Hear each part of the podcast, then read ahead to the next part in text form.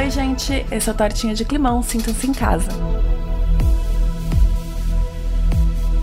Para quem não me conhece, eu sou a Marina, eu sou divulgadora científica, sou professora e física. Hoje a gente vai falar sobre um gás que pode até não ser o mais famoso, tanto quanto o dióxido de carbono, mas também é um gás de efeito estufa e que a gente também pode eliminar naturalmente o metano. O metano é formado por um átomo de carbono ligadinho a quatro átomos de hidrogênio. Ou seja, a gente pode falar CH4, né? C do carbono, H do hidrogênio, 4, porque são quatro hidrogênios. A física básica de como esse CH4 atua como um gás de efeito estufa é praticamente a mesma do dióxido de carbono. Então, a Terra emite radiação infravermelha em direção ao espaço. A moléculazinha de gás de efeito estufa, que nesse nosso caso é o metano, pega essa radiação, dá uma remexidinha mais animada, mais excitada, e aí reemite essa energia em forma de radiação infravermelha também. Só que daí agora pode ser em outra direção. Então aquela radiação que ia para o espaço pode acabar voltando para a Terra e esquentando a Terra. Mas o metano tem algumas particularidades bem interessantes. A primeira delas é que o infravermelho que ela gosta, que a molécula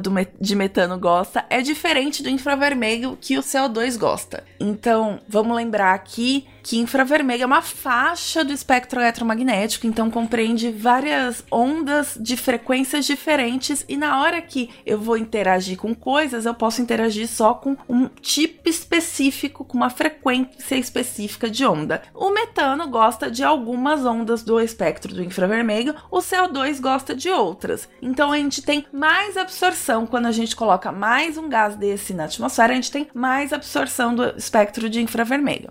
A segunda peculiaridade interessante do metano é que ele é muito menos disponível na atmosfera, por dois motivos. O primeiro é que a produção dele se dá em volumes menores mesmo. Então, se a gente produz menos, a gente vai ter menos disponível. Mas segu o segundo motivo, o principal motivo, é que o metano não dura muito tempo no ar. Diferente do CO2, que quando a gente joga no ar pode ficar até milhares de anos lá até se decompor em alguma outra coisa, o CH4 ele vai interagir com outras moléculas que estão naturalmente na atmosfera em cerca de dezenas de anos, 10, 12 anos, essa molécula vai deixar de ser CH4 e vai virar alguma outra coisa que não vai atrapalhar nosso aquecimento global. E essa é uma informação ótima, porque a gente sabe que a gente precisa descarbonizar o mundo, ou seja, a gente tem que emitir menos CO2, porque a gente sabe que quando a gente coloca muito CO2 na atmosfera, esse CO2 vai ficar muito, muito, muito tempo. Mas, se em 10, 12 anos o metano vai interagir com alguém e vai deixar de ser metano, tá tranquilo, porque a gente joga o metano lá, mas sabe que logo ele não tá mais lá atrapalhando. Mas não é exatamente tranquilo, né? Esse é um raciocínio um pouco raso da situação. Isso porque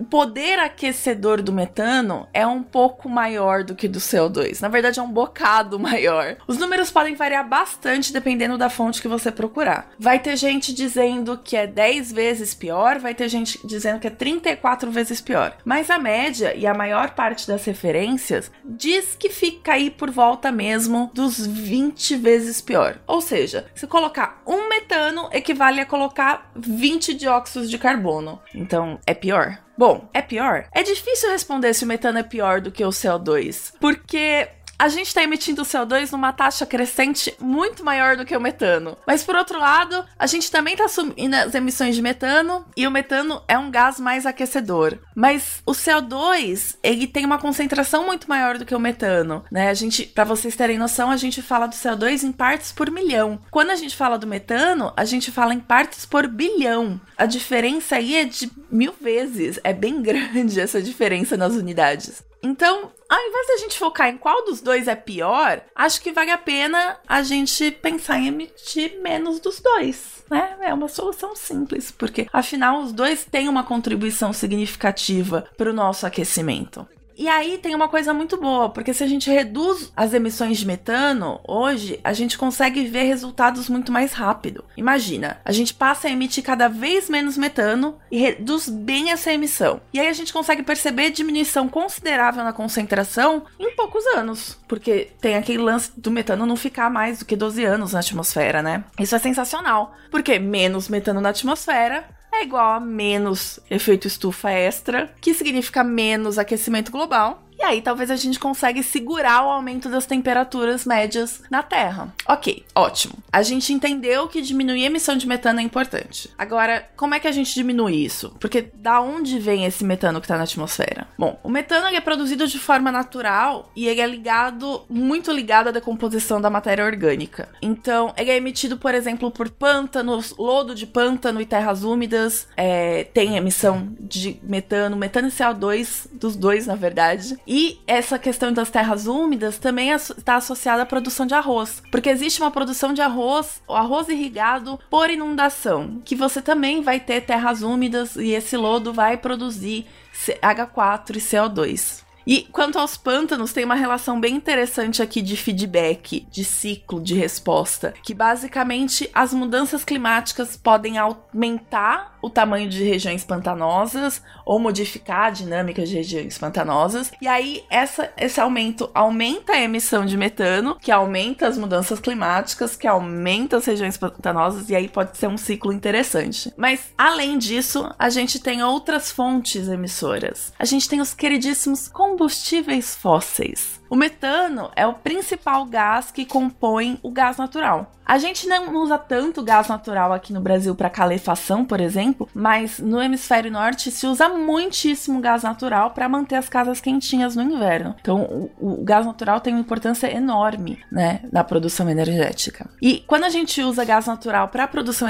de energia, a gente não tem metano no resultado, nos subprodutos, né, no resultado da queima do gás natural. A gente vai ter muito CO2, então a gente tem emissão de gás de efeito estufa de qualquer maneira. Mas a principal fonte de metano ligada ao gás natural e aos combustíveis fósseis está em vazamentos nas instalações e no, e no transporte desse combustível de um lugar para o outro. E aí a gente tem um aumento bem significativo na, na concentração de metano na atmosfera quando a gente coloca, quando a gente está lidando com produção energética, porque pensa, aquele gás natural aquele monte de metano, ele tava ali, enterrado em paz. E aí a gente foi lá mexer. E quando a gente foi mexer, a gente tem um vazamentozinho, a gente coloca um monte de gás na atmosfera que estava estocado e estava bem longe de chegar no ar. Outra fonte de metano importante são os lixões. Lixão produz um monte de metano, porque a gente tem decomposição de matéria orgânica, e ele pode até ser reaproveitado, né? É, como eu disse, no, do gás natural tem muito metano, a gente tem esse gás proveniente da decomposição de lixo, que é é chamado de biogás e ele é usado em usinas de geração de energia. Mas aqui no Brasil a gente tem pouquíssimos exemplos disso. O mais famoso, ele tá aqui pertinho de mim, né? É na cidade de São Paulo e estima-se que 700 mil paulistanos vivem com energia gerada por biogás. Para dar uma noção de escala, a cidade de São Paulo tem 12 milhões de pessoas, mas a cidade que eu moro, Sorocaba, tem 600 mil pessoas. Então daria para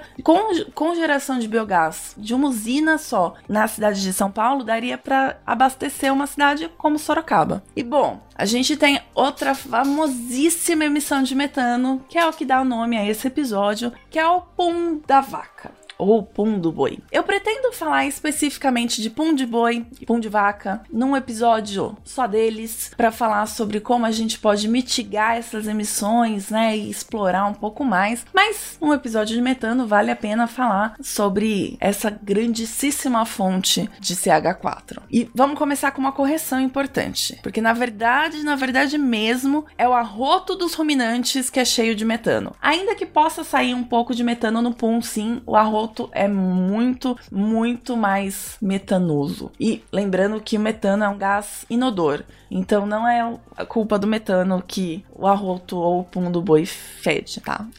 Eu não vou explicar todo o processo de digestão, porque eu não sou uma boa bióloga, afinal, eu não sou nem um pouco bióloga, mas nem cabe aqui no nosso tempo. Mas graças ao processo de digestão desses ruminantes, eles têm como subproduto o metano. E aí acaba saindo que nem sai gases da gente, né? É, então acaba saindo no arroto ou, raramente, em menor quantidade, no peidozinho do bicho. Aliás, a gente também peida metano, mas é muito, muito, muito menos. Vamos supor que a gente produz um litro de gases por dia. Desse um litro, 70 ml seria metano no nosso pum. A vaca, uma vaca adulta, ela pode arrotar até 500 litros de metano no dia. É muito absurdo. É tipo, muito absurdo. E imagina que a gente vive num mundo com uma quantidade bem grande de vaquinhas e boizinhos criado para consumo. A quantidade de metano na atmosfera, por causa disso, é imensa. Não é à toa que a agropecuária no Brasil é a maior fonte de emissão de gás de efeito estufa. O Brasil sozinho, em 2020,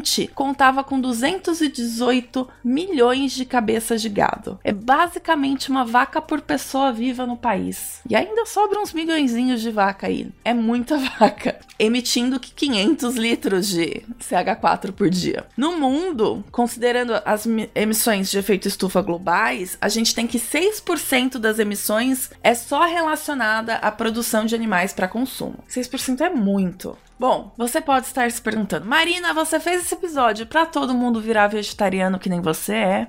E eu já vou deixar claro que não. A gente ainda vai ter uma ampla discussão sobre a humanidade como coletivo e o poder das atitudes individuais, mas por enquanto eu quero só apontar que a humanidade como um todo é responsável pelas coisas que estão provocando aquecimento global seja na produção de energia, seja na produção de carne. Mas isso não significa que eu tô falando para você parar de comer carne. Claro, se você decidir experimentar, comer menos carne e tal, eu vou dar todo o apoio, inclusive deixo no link na descrição do episódio um site de receita vegetariana muito bom para te inspirar. Mas só se você quiser. Eu não vou ainda mais num momento de crise, numa sociedade em que a carne tem uma, uma um papel muito importante, um papel social muito importante, um papel cultural muito importante, eu jamais vou falar para você parar de comer carne. Até porque se eu fosse pegar no pé da, desse tipo de atitude, eu já ia falar para você desligar esse podcast para não gastar energia ouvindo coisa, né? Então, eu só tô aqui, a minha intenção aqui é aumentar um pouquinho a compreensão do quais comportamentos humanos estão alterando o nosso clima, para daí a gente talvez participar do debate público com um pouquinho mais de informação nas costas. Mas voltando ao metano. Agora que a gente sabe de onde ele vem, é importante ter noção do quanto essas concentrações de metano na atmosfera estão aumentando nos últimos anos. Só para dar uma ideia, ali por volta de 1900, a gente tinha metade da concentração que a gente tem hoje, que tá na casa dos 1800 partes por bilhão. Se vocês quiserem ter uma noção um pouquinho melhor, a gente tem aqui uma outra sonificação. São 18 segundinhos dos dados de concentração de metano na atmosfera de 1700 1750 a 2022. As notas mais graves são os valores menores, começando de 719, e as notas mais agudas são valores maiores, terminando em 1908 partes por bilhão. E você pode reparar que tem um, um começo com bastante notas baixas, tem um aumento relativamente rápido e depois quase constante nas notas altas, porque a gente teve esse aumento ali por volta de 1900, que é quando começa a crescer bem rapidamente.